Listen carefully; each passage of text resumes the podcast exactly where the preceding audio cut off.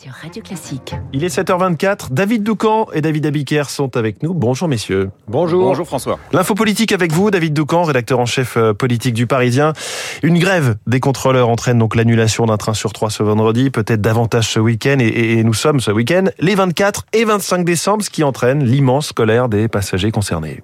Et on les comprend. Ils sont 200 euh, 000 sur les 800 000 clients qui avaient prévu d'emprunter le train pour rejoindre leurs proches pour Noël. Un passager sur quatre sur le carreau. On entend et on lit dans nos multiples reportages un niveau d'exaspération rarement atteint. D'habitude, il y a toujours une ou deux personnes interrogées pour se dire euh, solidaires des grévistes. Pas là. Euh, pourquoi? Parce que cette grève est incompréhensible. La direction de la SNCF a consenti à 12% d'augmentation en deux ans pour ses contrôleurs. Les syndicats trouvaient la proposition tout à fait acceptable, sauf qu'ils sont débordés par leur base. Un collectif de 3500 contrôleurs en rupture de banc a jugé que les efforts de la direction sur leur salaire étaient insuffisants et ont organisé cette grève via Facebook, même si ce n'est pas la même chose, cela rappelle le mouvement des Gilets jaunes lui aussi, rappelle le mouvement des Gilets jaunes lui aussi, de toute structure, une radicalisation des contrôleurs que même les syndicats les plus durs, comme Sudrail, ne parviennent plus à canaliser. C'est le symptôme d'une politisation de plus en plus poussée du parti des salariés, ce qui dénature le dialogue social, qui devient le terrain d'une lutte idéologique, une confrontation plutôt qu'une négociation. Et d'où le choix des dates, évidemment, faire grève pile au moment du week-end de Noël.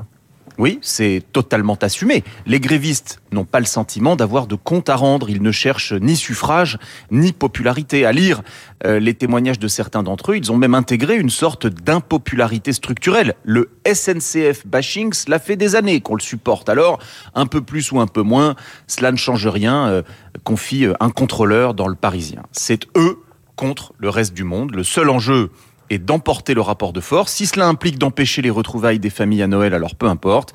Le mois de décembre est quasi systématiquement sous la menace de préavis de grève. Mais le passage à l'acte les 24 et 25 décembre est très rare. C'est arrivé quatre fois depuis 1980. En 1986, en 2010, 2016 et 2019. Mais quand même, hein. Et 2019.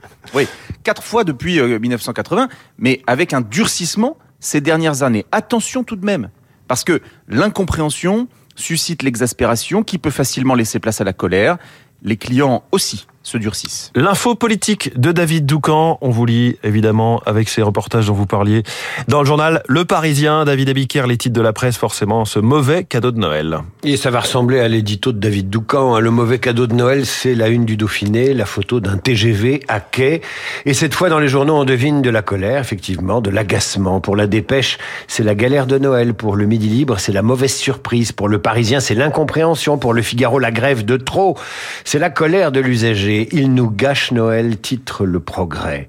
Le Télégramme fait lui la une sur la visite de Zelensky aux États-Unis, tout comme Libération, alors que la Croix parle en Ukraine d'un Noël sans trêve. À la une des échos, les cadres paient le choc de l'inflation et partout sur Internet, les sites d'infos reviennent sur ce cadeau bizarre et douteux offert par les membres du gouvernement à Elisabeth Borne mardi soir en marge d'un dîner du gouvernement dîner traditionnel de Noël. Un maillot de l'équipe de France au numéro 49.3. numéro 49.3, référence évidemment au passage en du gouvernement sur un certain nombre de thèmes ces derniers temps. Plaisir d'offrir, joie de recevoir. Oui, peut-être que les, les, camarades de Kylian Mbappé auraient voulu euh, un petit 49-3 au moment des tirs au but. Merci David Abiker. Vous revenez euh, à 8h30 pour la grande revue de presse de Radio Classique. Il est 7h28, voici le programme jusqu'à 9h. Les Français se sont-ils montrés généreux cette année? Les derniers jours de décembre sont traditionnellement un pic de dons aux associations. Qu'en est-il au moment où l'inflation grignote le pouvoir d'achat, pouvoir de donner aussi donc Axel Davzac, directrice générale de la Fondation de France, sera avec nous dans les spécialistes dans 10 minutes. À l'avant-veille du réveillon de Noël, Marc Bourreau invite à la table de fête des Français dans son journal imprévisible. Rendez-vous 8h moins le quart avec gourmandise, mais pas forcément avec modération. L'Ukraine dans les stars de l'info avec la visite du président ukrainien Zelensky à Washington. Nous serons avec le général Jérôme Pellistrandi et le géopolitologue Cyril Brett à 8h15. Enfin, Esprit libre avec aujourd'hui le journaliste et éditorialiste Franz-Olivier Gisbert. 8h40 avec Fogg pour parler d'un scénario improbable, quoique. Et si Emmanuel Macron se représentait à l'élection présidentielle, non pas en 2027, il ne le peut pas, mais en 2032, on voit ça donc tout à l'heure à 8h40. Il est 7h29.